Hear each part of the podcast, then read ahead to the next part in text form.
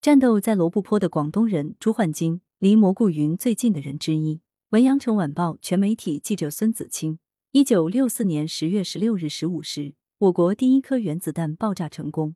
蘑菇云升起的那一刻，烙在了所有中国人的心里，也深深镌刻在了朱焕金的记忆深处。家乡广东兴宁，现年八十五岁的朱焕金是当时在旷野中离蘑菇云最近的人之一。从广东农村的放牛娃到远赴新疆从事核试验工作，朱焕金扎根西北大漠二十三年，将青春献给了我国的国防科工事业。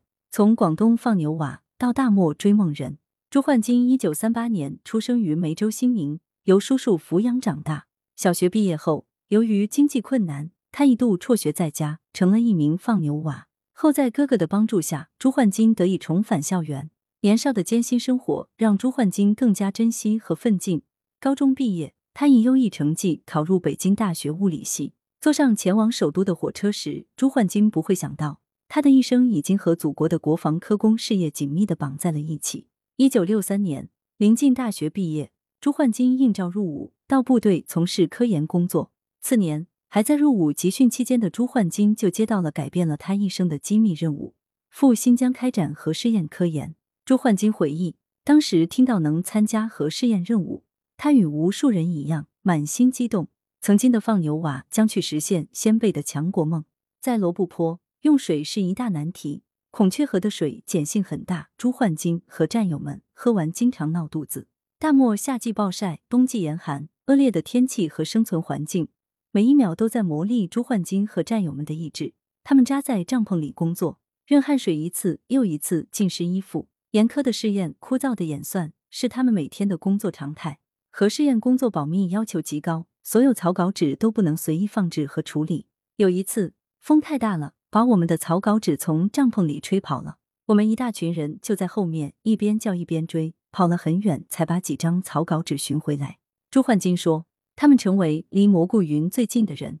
中国第一颗原子弹在罗布泊爆炸倒计时前，受制于当时的测量设备和条件，作为空中弱冲激波测量工作的工作人员，朱焕金成了少数几位需要留在旷野的工作人员。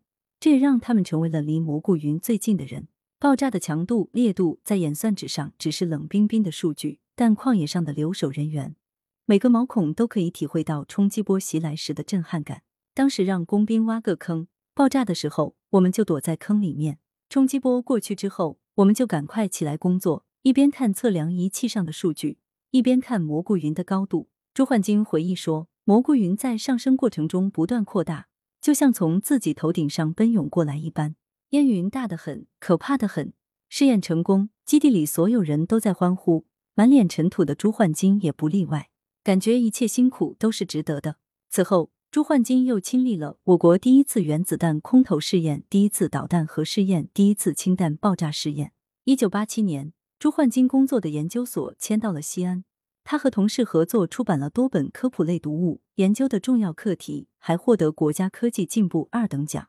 希望自己多为国家做一些贡献。退休后，朱焕金随子女一起到南京生活，安享晚年。谈到家乡梅州兴宁，朱焕金满眼都是留恋。也满怀无法在父母身边尽孝的愧疚。母亲去世时，他没能回去；养父病重时，他匆忙从新疆赶回，但因路途遥远，没能见到最后一面。朱焕金感慨：“只希望自己多为国家做一些贡献，弥补尽孝的不足吧。”如今，祖国愈加强盛，让八十五岁高龄的朱焕金深感自豪。他们那一代人的秘密记忆，也已越来越多的为人所知。二零一九年，朱焕金被授予了庆祝中华人民共和国成立七十周年纪念章。来源：羊城晚报羊城派，责编：王俊杰。